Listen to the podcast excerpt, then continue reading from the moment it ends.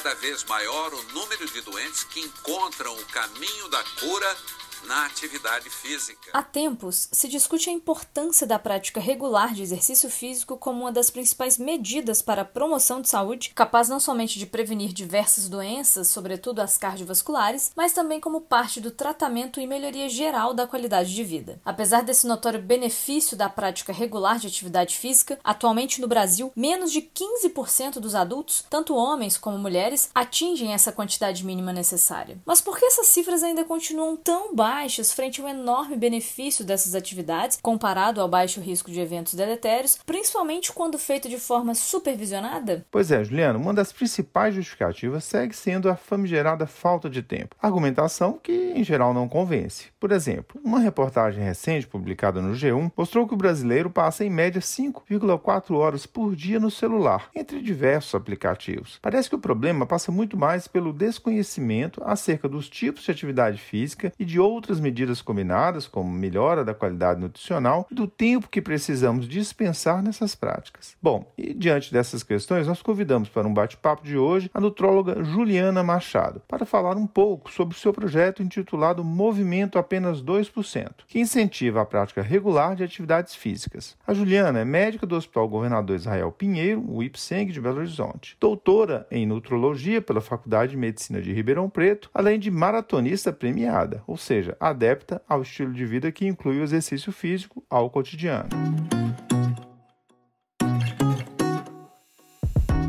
mais nada, eu quero agradecer ao Vandak e à Juliana pela oportunidade para divulgar o movimento Apenas 2%, que foi idealizado inicialmente em 2019 e em 2021, com o apoio da Nutrology Academy, conseguimos divulgar para todo o Brasil. Juliana, para nós começarmos, explique, por favor, para os ouvintes o que significa o movimento apenas 2% e qual é a sua importância. Nosso movimento é, é uma maneira mais cativante para convidar a toda a população a seguir as orientações da Organização Mundial de Saúde quanto à realização de exercício físico para o combate ao sedentarismo e ao estímulo de hábitos de vidas mais saudáveis. As recomendações atuais incluem 150 minutos por semana de exercícios cardiorrespiratórios de intensidade moderada, aeróbico, associado a treinamentos existidos em força, flexibilidade e neuromuscular, o equilíbrio, de duas a três vezes por semana em sessões de 20 a 30 minutos de duração. Porém, alguma das dificuldades para convencer as pessoas a aderirem a essas recomendações é a famosa desculpa: doutora, não tenho tempo para realizar exercício físico. Eu me pergunto, né, será que o American College of Sport Medicine e a Organização Mundial de Saúde estão exigindo muito tempo para as pessoas investirem na saúde e na massa muscular? Então, eu fiz um cálculo. Um dia tem 24 horas, cada hora tem 60 minutos. Logo, um dia tem 1.440 minutos. Uma semana tem 7 dias, portanto, o número de minutos por semana pode ser calculado multiplicando-se 1.440 por 7, o que dá 10.080 minutos por semana. E o que é mesmo recomendado pela OMS? 150 minutos de exercícios cardiovasculares moderado por semana, mais dois dias a três de exercício de força por semana, com duração de 20 a 30 minutos, ou seja, 60 minutos em média. 150 50 mais 60, 210 minutos. Se eu divido 210 minutos por 10.080 minutos, eu tenho apenas 2%. Ou seja, um investimento de apenas 2% do meu tempo semanal que pode estar associado a uma redução de mortalidade em até 47%.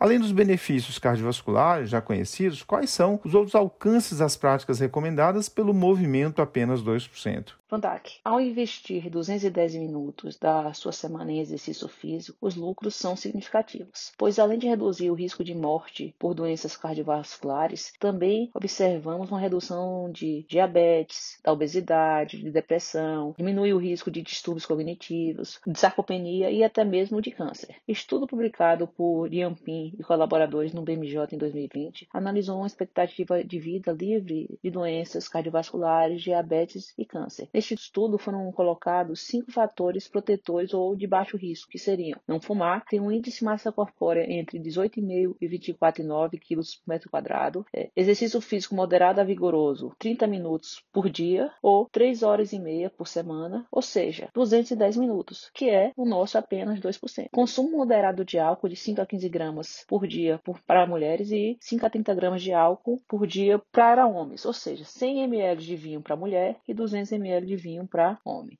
Uma alimentação de alta qualidade, com consumo de grãos, massas integrais, vegetais, saladas, frutas e carnes magras, principalmente das brancas, leites derivados desnatados ou magros. Se a pessoa não tivesse ou não seguisse nenhum dos cinco fatores protetores, em 50 anos ela teria 22 anos livres de câncer, diabetes ou doença cardiovascular. Se ela tivesse aplicado quatro fatores, ela teria 35 anos livres dessas doenças, ou seja, um ganho de 13 anos livres das doenças e suas complicações, fato que garante uma melhor qualidade de vida e um envelhecimento mais saudável. Outra aplicação, por apenas 12%, é para a pré-habilitação cirúrgica dos pacientes que necessitam de cirurgia de médio a grande porte, principalmente as oncológicas. Estudos mostram que orientar a prática de exercício resistido e aeróbico por pelo menos quatro semanas antes do procedimento cirúrgico reduz a mortalidade dos pacientes, principalmente quando feito de maneira multimodal, que inclui controle metabólico e glicêmico, otimização do estado nutricional, redução do estresse psicológico e cessação de tabagismo e consumo de álcool por duas a quatro semanas antes do procedimento. E sobre os tipos de exercício e a forma como praticá-los, você teria dicas para os nossos ouvintes? Por exemplo, é bom se exercitar ouvindo música? Quanto ao tipo de exercício, o recomendado são 150 minutos de semana de exercícios cardiovasculares, moderados a vigorosos. Uma maneira prática para o paciente identificar o nível de esforço é tentar conversar. Se for possível conversar, ela é leve. Se sentir alguma dificuldade, ela é moderada. Agora, se ficar muito difícil, a sua atividade é vigorosa. Lembrando que essas sessões podem ser divididas em sessões maiores ou iguais a 10 minutos, desde que sejam acumuladas e deem o tempo necessário da semana. Em número de passos por semana, eu poderia citar que são necessários 7 mil passos por dia. Os exercícios é, resistidos ou de força são recomendados pelo menos duas a três vezes por semana. Este treinamento deve envolver os principais grupos musculares em duas a três séries de 8 a 12 repetições. Embora na recomendação da OMS não tenha um tempo definido, quem está acostumado uh, na prescrição de exercício consegue montar um treino com este objetivo com uma duração de aproximadamente 20 a 30 minutos, o que totaliza 60 minutos semanais. Não esquecer que é importante colocar alguns exercícios que trabalhem a flexibilidade e o equilíbrio, para no futuro reduzir o risco de quedas. Existe um melhor exercício? O melhor exercício é aquele que você consegue fazer e manter enquanto o coração bater, respeitando o limite e o repouso necessário. Lembrar que o exercício é adaptativo, então é necessário uma, uma variação em progressão do treinamento. É, podemos utilizar de alguns artifícios que podem nos estimular, é, reduzir a nossa percepção de esforço e o tempo e a fadiga, como ouvir a música durante a prática de atividade física. Tem um efeito ergogênico. Outra recomendação é utilizar roupas adequadas, ambientes arejados e com temperaturas agradáveis. O importante é começar e aplicar apenas 2% enquanto o coração bater e o corpo permitir. Ju, como nutróloga, você também dá muita ênfase ao papel da alimentação. Nesse aspecto, quais são as considerações mais importantes do movimento apenas 2%? Quanto à alimentação, Ju, ela para mim é um dos pilares para um estilo de vida mais saudável. Eu não gosto de falar que o paciente precisa fazer uma dieta, pois uma dieta pode levar a uma falsa impressão de que é por um tempo, determinado. Para mim, o melhor termo é um cuidado com a alimentação, onde vamos dar preferência a alimentos principalmente natura e evitar os ultraprocessados, desde que respeite uma oferta energética adequada, proteica e um equilíbrio de vitaminas e minerais. Aqui aproveito para reforçar que o melhor cuidado alimentar é aquele que conseguimos manter por mais tempo e que é, orienta o consumo de grãos, pães e massas integrais, um consumo de vegetais, legumes e salada com aproximadamente aproximadamente 400 gramas por dia, consumo de duas a três frutas dia e fonte proteica animal, se for onívoro, com carnes magras e brancas e utilizando-se de um consumo de uma a duas porções de leites derivados desnatados ou magros, evitando o consumo de carne vermelha e de doce e açúcares. Não podemos esquecer que a hidratação é importante, a necessidade é mais ou menos em torno de 30 a 35 ml por quilo dia. É claro que se a atividade física tiver uma maior duração, a oferta hídrica também deverá ser aumentada. Antes da atividade física, podemos consumir alimentos que contenham carboidratos que forneçam energia. Após o treinamento, a oferta de alimentos que contenham 20 a 30 gramas de proteína de alto valor biológico, associada a uma fonte de carboidrato, ajuda a promover o anabolismo. Esta estratégia também pode ser utilizada em pacientes em programas de reabilitação e ou recuperação após procedimentos cirúrgicos. Hoje, o que é recomendado pela Universidade Universidade de Harvard, no programa MyPlate, é que metade do prato seja preenchido por vegetais, verduras e legumes, uma porção de fruta, um quarto de grãos de massa e um quarto é, por fontes proteicas com carnes magras, preferencialmente peixes e frangos. Bom, gostaríamos de agradecer muito a sua participação aqui conosco e para finalizar, você gostaria de deixar alguma mensagem? Ju, em todos os atendimentos ambulatoriais, eu sempre busco estimular a mudança de hábito de vida dos pacientes, sempre com metas que sejam alcançáveis, a fim de evitar frustrações. Então, eu aplico o SMART, que foi idealizado inicialmente na administração, mas que também pode ser usada para um estilo de vida mais saudável e para outras metas da nossa vida. O S é de Specific, o M de Measurable, o A de Action, o R de Realistic e o T de Timed. Então, para quem é sedentário e que não segue ou não cumpre o movimento apenas 2%, eu vou facilitar a vida aplicando o SMART para criar metas tenho certeza que ao aplicar isso, a pessoa melhorar o humor, melhorar a cognição, o tempo de reação, se sentirá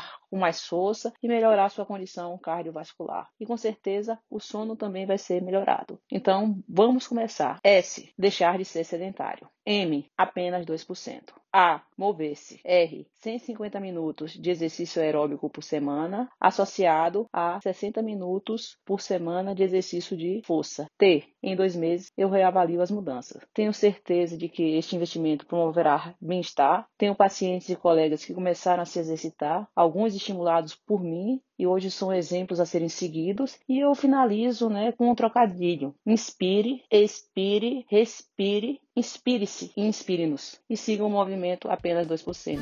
Obrigada. E por hoje ficamos por aqui e finalizamos com o jingle do movimento Apenas 2%.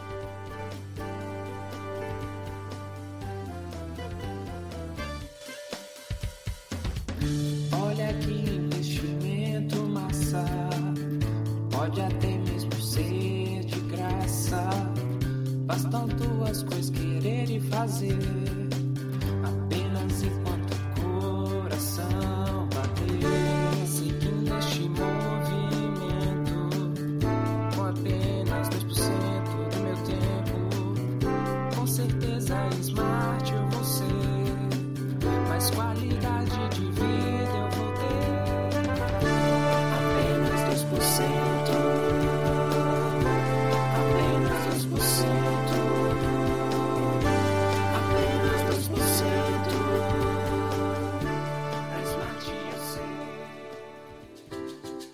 Com roteiro e edição de Vandac Nobre e Juliana Vieira e produção de Bernardo Levindo, este foi mais um Corrida de Leito, o podcast da Cura em Lab. Agradecemos e esperamos tê-lo conosco novamente em breve. Até a próxima semana.